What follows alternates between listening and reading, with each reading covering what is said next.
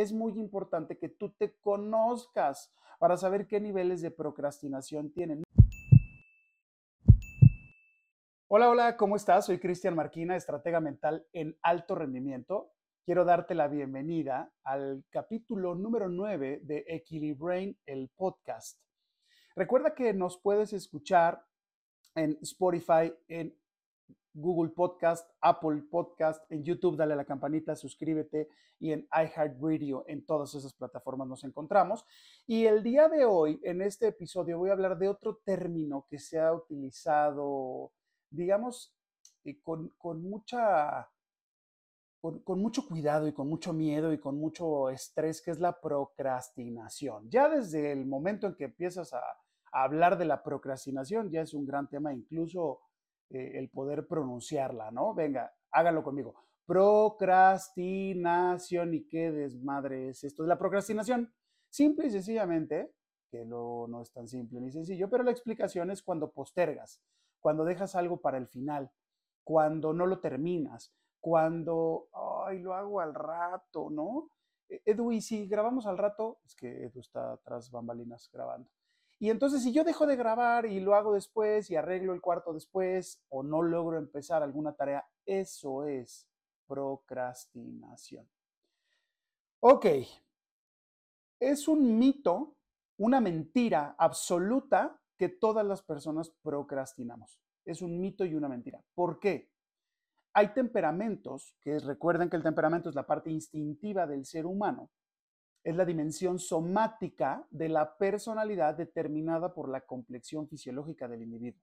Es la forma característica e innata que el individuo tiene de reaccionar ante el ambiente. Generalmente no soy tan teórico en, el podcast, ustedes lo saben, trato de aterrizar mucho más y tú que me estás escuchando, que sea un poquito menos científico, ortodoxo o de hueva, básicamente. Entonces, eh, la procrastinación depende mucho del temperamento que tienes. Los temperamentos que son más emocionales son los primeros que tienen este tema de procrastinar. Mm, ok, bueno, lo hago. ¿Por qué?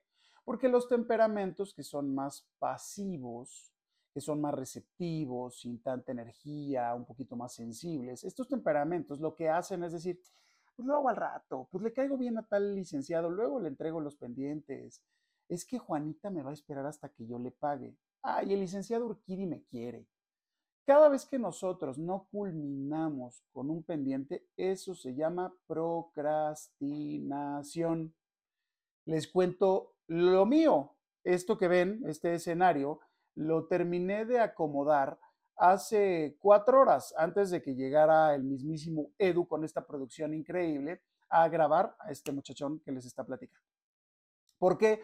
Porque hicimos una remodelación, entrar a los albañiles. Pero ves todo el relajo que traes. Ojo, muy importante con esto. ¿Ves todo el relajo que traes en tu vida? No has arreglado tu coche, no lo has ido a lavar, este, no terminas de hacer la tarea, em, te dicen que laves la ropa y no lo haces, entregas los documentos y no los entregas. Todo eso es procrastinación. Y quiero que empieces a trabajar contigo. Pregúntate en qué procrastino. Sí, sí, en qué procrastino. Ya nada más lo hago como un reto a ver si lo logro decir bien, porque es un gran tema. Oigo que la gente utiliza ese término para decirle a todo mundo el por qué no debe procrastinar. Generalmente la gente que se dedica a hablar de la procrastinación tiene el temperamento que más procrastina, porque tiene en su instinto, tiene algo que se llama pensamientos laberínticos.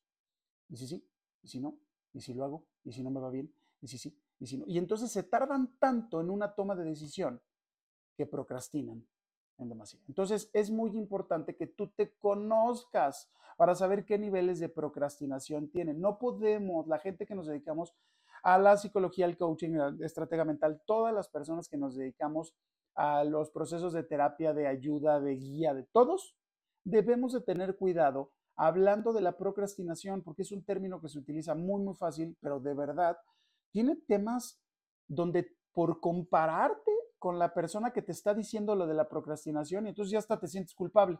No, pues soy un huevo, no, no termino las tareas, no, no, no termino de hacer lo que tengo que hacer. ¿Cómo estás logrando no procrastinar?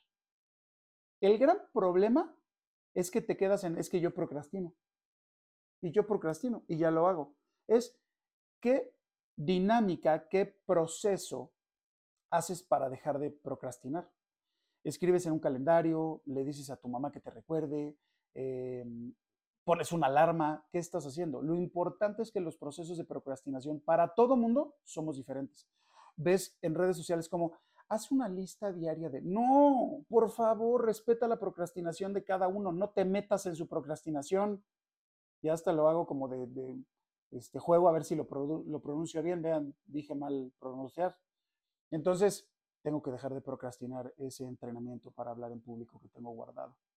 ¿Cuántas cosas, mientras este muchacho te está hablando, cuántas cosas no estás pensando que no llevé el coche a la verificación y mañana es el último día? Y entonces te avientas una cola enorme. ¿Qué estás haciendo tú para dejar de procrastinar? Antes, siquiera, de pensar en dejar de procrastinar, tienes que conocerte.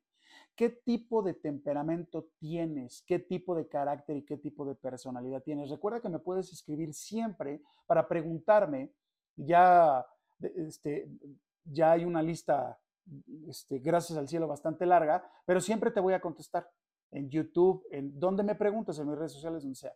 Porque lo que yo quiero realmente ayudarte no es venderte un concepto, no es venderte lo que para mí, a mí, a mi temperamento me ha servido para no procrastinar. Tú tienes otra chamba, tú tienes otro camino. Esto de las listitas y de este, los recordatorios no te va a ayudar. Tampoco vayas y permites que te vendan una medicina para estar más activo por la memoria. Ten mucho cuidado con la gente que se acerca a ti y te obsequia un, diagnóstico donde te dice, ah, no, tú tienes que tomar tal medicamento, ten mucho cuidado. Esa persona tiene que mostrarte el por qué te está ofertando lo que te está ofertando. Porque al rato ya dice, no, pues me dio este ansiolítico porque con eso este, me voy a poder enfocar un poco más y entonces voy a dejar de procrastinar. Tengan cuidado, recuerden que no porque tengas el título significa que hay congruencia en tu trabajo. Ya hicimos un capítulo de esto donde hablábamos todo el tiempo de cuidado con la congruencia. Yo, que soy el líder de mi propia vida, que creé la filosofía de equilibrio y todo el relajito que traigo con el proceso Kame, también en algún momento procrastino. Entonces, no se trata de que tú ya eres el rey de la no procrastinación, ¿no? Y esto se me ocurre hacer como no procrastination. Eh, que no sé ni siquiera si en inglés sí se diga así, pero el tema está en que me quiero burlar de ese tema. ¿Por qué burlar? Porque la única respuesta está dentro de ti. No está en el motivador de nueva conciencia, en el gurú que habla de esto y el otro, de cómo ahora vas a poder... Estos son los, esos son los que más procrastinan. Justamente son los que se enfocan en ver cómo ayudan a la gente a no procrastinar porque ellos son los que procrastinan. El 85% de la gente que se dedica a ayudar a otra persona, a hacer su soporte, a ser su guía, su mentor, su coach, su psicólogo, es porque empezó por una debilidad que él tenía para supuestamente empezar a ayudar a alguien más. Cuando lo que estaba proyectando es esta necesidad de poder ayudarse a sí mismo. Recuerda, cualquier duda que puedas llegar a tener sobre qué temperamento tienes, cómo es tu carácter, todo, yo te voy a ayudar, escríbeme. Recuerda que estamos en Apple Podcast, Google Podcast, iHeartRadio, eh, YouTube, dale a la campanita, suscríbete, vamos a estar subiendo muchas cosas de todo lo que tiene que ver con las habilidades blandas, con la ayuda, con el aporte, con la felicidad, con el amor, todo. Y vamos a tener unos invitados especiales muy pronto. Quiero que te pongas listo tú que me estás escuchando, porque el siguiente se va a tratar de un proyecto, el proyecto 33.3. Y este fue otro capítulo más de Equilibrain el podcast. Te espero en el siguiente. Equilibrain